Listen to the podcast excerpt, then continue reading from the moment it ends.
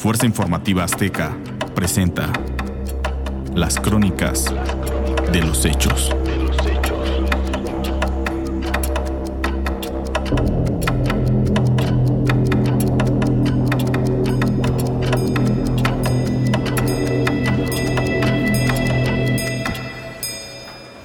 A esa hora de ese día de enero de 2010 yo no tenía nada que hacer en la redacción. Pero ahí estaba. Pasaban de las 6 de la tarde y la agitación de teclados y timbres de teléfono ya anticipaban el estrés de hechos de la noche. Dicen que reportero sin suerte no es reportero y debe ser porque cuando en el pasillo casi choco con uno de mis jefes, que salía de la junta vespertina, me soltó sin previo aviso. ¿Te vas a Haití? Sí, No había sido fácil trazar la ruta para alcanzar aquella isla devastada. Viajaríamos a Nueva York, de ahí tomaríamos otro vuelo a República Dominicana y de ahí trataríamos por carretera de llegar a la capital haitiana convertida ya en noticia más allá del continente. Las turbinas del avión ayudaban a disimular el silencio que envolvía a nuestro equipo y que es propio de la incertidumbre de viajar a un lugar que no conoces. Cuando llegamos a Nueva York, yo moría por un café en la conexión para tomar el vuelo a República Dominicana me detuve unos minutos a comprarlo. No lo había probado cuando a lo lejos alguien me gritaba. Parecía un náufrago llamando a su rescate. Nuestro avión había terminado su abordaje y mi equipo detenía la puerta del embarque que de cerrarse me habría dejado sin un vuelo, sin una cobertura y quizá sin mi trabajo. Corrí lo más rápido que pude. Mi café, sin probarlo, terminó desparramado en algún cesto. Después de otras tantas horas de vuelo llegamos a Santo Domingo.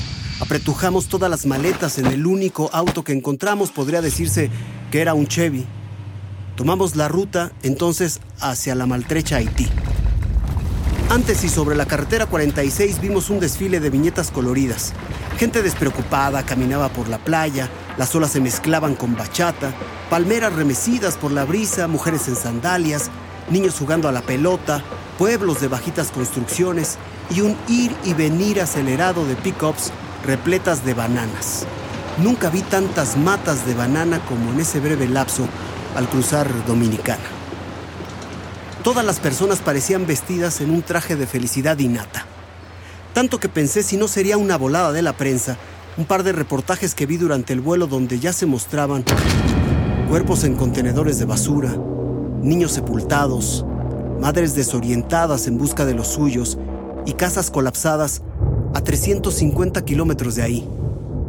Cuando llegamos a la frontera de Haití, parecía un hormiguero. Había una reja resguardada por la policía donde se apretaban como a punto del portazo cientos de personas. Pensé en la ironía del periodismo. Ellos pagaban por salir, yo compraba un boleto por entrar. Ahí conocimos a Simon Milord, un guía que nos condujo por esas calles destruidas de Puerto Príncipe, una ciudad hecha escombro en medio de cadáveres que se descomponían en las aceras. Mi primer reporte a México fue desde el caótico aeropuerto, el único lugar donde encontramos una señal telefónica. Desde ahí exhaustos rescatistas trasladaban a pacientes con cuerpos mutilados hacia otros países donde pudieran atenderlos. Los hospitales de Haití estaban rebasados, si es que quedaba alguno medianamente utilizable. La mayoría de los médicos trabajaba en tiendas de campaña y quirófanos improvisados. Pronto la situación degeneró en hambre y en rapiña. ¿Qué pasa, Jaime? Son disparos, son disparos. no sabemos si hacia el aire o, hacia qué o hacia quiénes. Los primeros disparos que escuchamos de la policía nos sorprendieron en plena transmisión.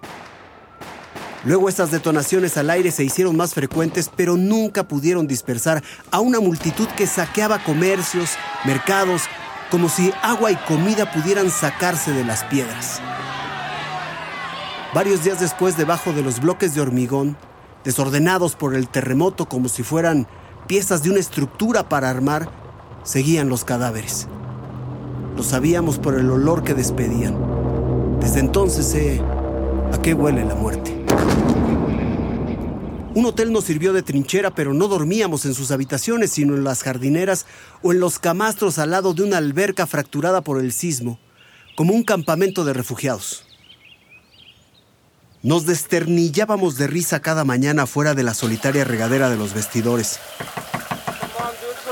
Una impaciente y larga fila de 15 o 20 corresponsales te sacaba gritos y chiflidos después de tres minutos bajo el agua. No había tolerancia.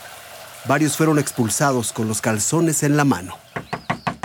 Las instalaciones eran vigiladas por personas armadas para evitar un asalto a los periodistas de múltiples nacionalidades que nos alojábamos ahí. O quizá esos hombres armados solo cuidaban la cocina. A veces me despertaban los ladridos de los perros, a los que seguía algún disparo disuasivo, creía yo, en medio de la noche. Lo que pasó en Haití está documentado en hechos. El desgarrador llanto de los niños, el bullicio de sirenas, los estremecedores rescates, la lluvia golpeando el plástico de casitas improvisadas para los damnificados, los helicópteros de Estados Unidos que distribuían la ayuda humanitaria. Los haitianos te decían, bienvenidos al infierno. Cuando regresé a México 12 días después, me veía 4 kilos abajo de mi peso. A manera de reconocimiento alguien me regaló un reloj de manecillas. Lo uso poco, la verdad, pero siempre que lo veo, parece que marca la misma hora. Exactamente.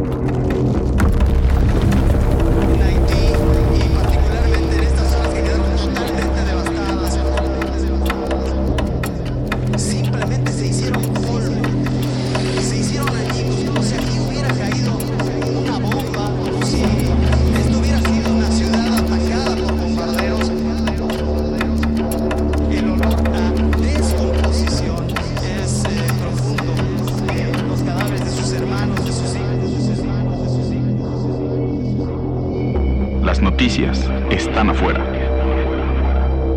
Fuerza Informativa Azteca.